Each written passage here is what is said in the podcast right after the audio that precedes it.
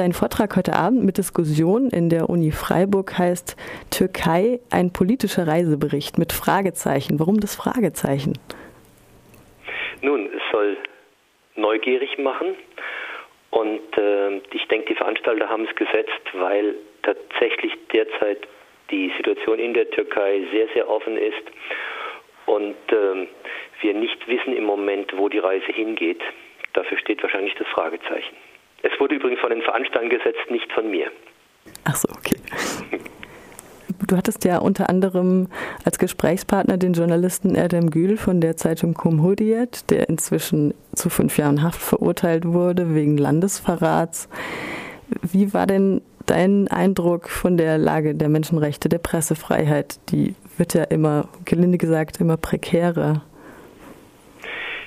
Wir waren im März diesen Jahres in Ankara, in Diyarbakir, Mardin, in Cisre und etlichen anderen Städten der Türkei, vor allem auch in der Osttürkei. Und es bahnte sich bereits an, was sich jetzt ja nochmal stark zugespitzt hatte.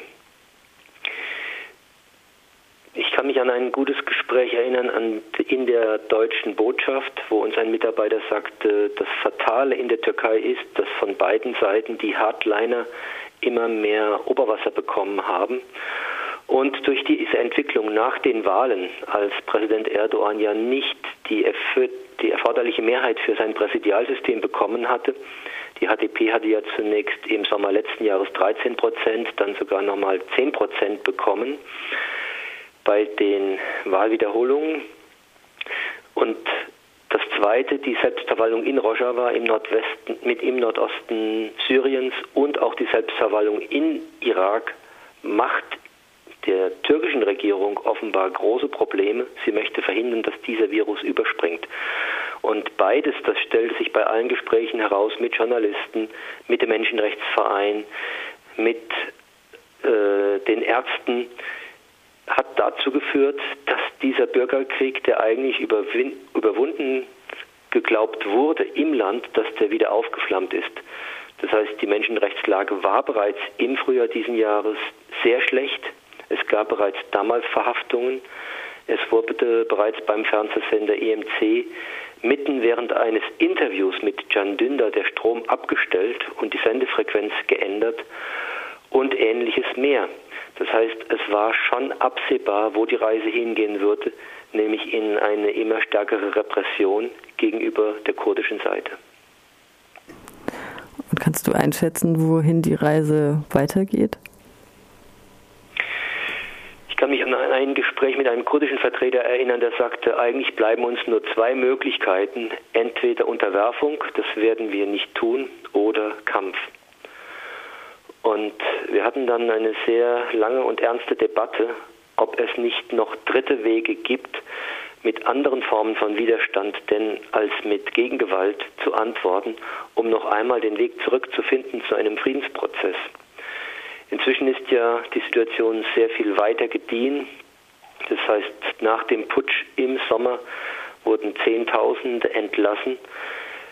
Es gibt vielleicht noch zehn relevante Zeitungen, von denen sieben zur Erdogan- und Regierungsholding gehören.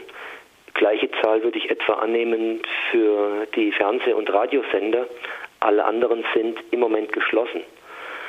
Die Bürgermeisterin und der Bürgermeister von Diyarbakir, das ist ja sozusagen die heimliche Hauptstadt der Kurden im Südosten der Türkei, immerhin eine Millionenstadt, wurden verhaftet. Die Bürgermeisterin von Cisre, Leila Imret, wurde verhaftet und ihres Amtes vorher schon abgesetzt. Das heißt, wir haben es im Moment mit einer sehr starken Repressionswelle zu tun. Ein gutes Dutzend Cumhuriyet-Mitarbeiter, also auch die Kollegen von Can Dündar und Erdem Gül wurden ja vor wenigen Tagen verhaftet, sodass dieses letzte noch sehr bedeutsame Oppositionsblatt, das ja lange eigentlich staatstragend war, das darf man nicht vergessen. Cumhuriyet war kein linkes Blatt. Cumhuriyet war ja seriöse Mainstream in der Türkei damals, aber keineswegs irgendwie ein extremistisches Blatt. Und dass dort jetzt die Journalisten verhaftet wurden, dass Journalisten am Flughafen bei ihrer Rückkehr überhaupt verhaftet werden. Can Dündar hält sich im Moment im Exil auf. Das zeigt eher in eine Richtung, dass die Repression noch weiter zunehmen wird.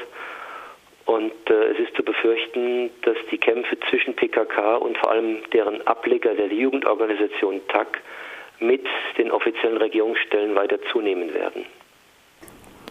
Jetzt mal was ganz anderes. Auf der Seite steht, ihr wart mit einer IPPNW-Delegation unterwegs. IPPNW ist die Internationale Vereinigung der Ärzte und Ärztinnen zur Verhütung des Atomkriegs. Wie kam es denn zu dieser Kooperation? Nun, die Leiterin dieser Delegation, Dr. Gisela Penteker, die übrigens jetzt gerade vor wenigen Tagen wieder in der Türkei, in Ankara, als Prozessbeobachterin war, um einfach internationale Öffentlichkeit herzustellen. Sie fährt seit, ich glaube, mehr als zwei Jahrzehnten inzwischen jedes Jahr regelmäßig in die Türkei und hat sehr gute Drähte zur dortigen äh, Ärztekammer. Etliche Ärzte auf beiden Seiten, sowohl türkische als auch kurdische, sind auch Mitglied im Netzwerk der internationalen Ärzte zur Verhütung eines Atomkrieges, abgekürzt IPPNW. Und äh, eine Ärztin, die bei unserer Delegation dabei war, wir waren eine sehr kleine Gruppe von acht Personen, äh, war auch Teilnehmerin im vergangenen Jahr mit mir zusammen bei einer Jordanienreise, erzählte mir davon, sodass ich erfuhr, dass es diese Türkei-Reise im nächsten Jahr dann geben würde. Ich kenne Gisela Penteger auch schon seit einigen Jahren. Die Szene der Friedensorganisationen in Deutschland ist ja doch recht überschaubar und Gisela Penteger hat sich einen sehr guten Namen gemacht durch ihre Friedens- und Solidaritätsarbeit. Sie ist die Türkei-Beauftragte bei Ärzte gegen Atomkrieg. Und als ich sie anfragte als Gast einer anderen Organisation, ich arbeite seit 25 Jahren für den Internationalen Versöhnungsbund, ob ich dort mitfahren könne, hat sie sofort spontan gesagt, wir sind uns lange bekannt, gerne, wir freuen uns sogar.